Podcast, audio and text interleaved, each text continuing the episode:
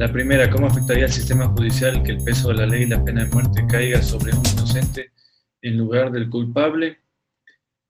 Em, nunca la solución para combatir la violencia es más violencia. Y aquí hay un derecho constitucional a la vida de un ser humano que está en el vientre de una madre que tiene que ser protegido y sobre el cual además no podemos poner el peso de la ley porque sería asesinar a este ser humano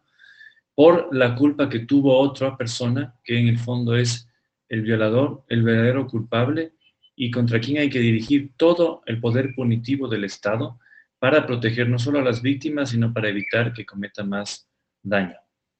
La dos, hay una propuesta para ayudar a combatir el fenómeno del abuso a menores como alternativa del aborto.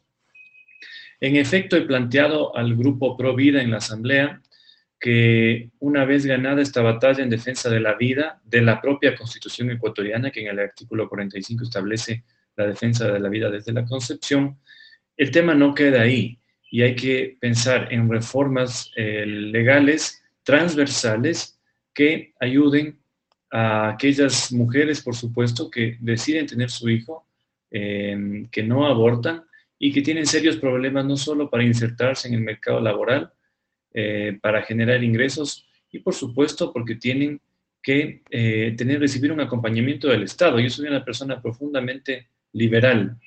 pero creo y que en este punto tiene que haber un acompañamiento del Estado para ayudar a, estos seres, a estas personas porque han decidido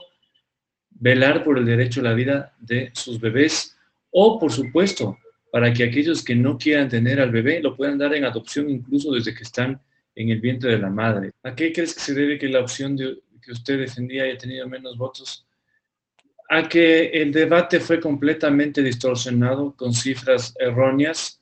a que se les hizo creer que con esto se iban a defender a las mujeres violadas, lo cual ya hemos visto que siempre fue falso. Los propios activistas y abogados de la causa pro aborto han dicho que solo era una de sus opciones utilizar a los asambleístas, que ellos van por el aborto y la despenalización, en cualquier caso, sin solo de, por temas de violación.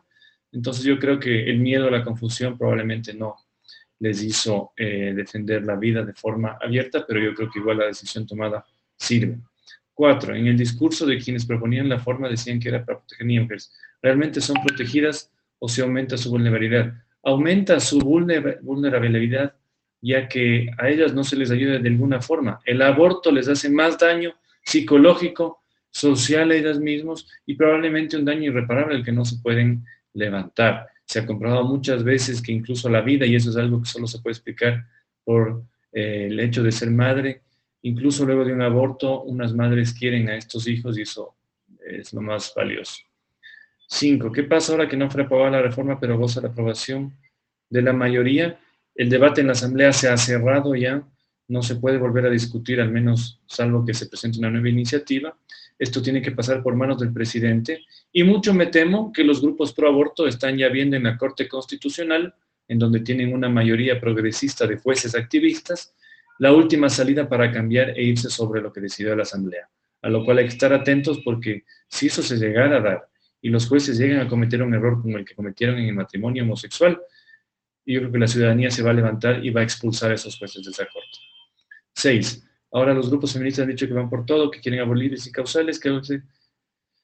Bueno, se han destapado, siempre quisieron eso, utilizaron el argumento de las mujeres violadas únicamente como punta de espada para abrir todo lo demás, es lo mismo que ha pasado con el matrimonio homosexual. Las activistas que provocaron la decisión de la Corte Constitucional han dicho hace poco que no lo hicieron porque querían casarse, que ellos inclusive no creen en matrimonio, que ahora van por la abolición del matrimonio. Entonces este no es un tema de derechos, es un tema de caprichos, es un tema de una agenda progresista que ve en la destrucción de la familia y en la relativización de la, de la vida en todas sus formas,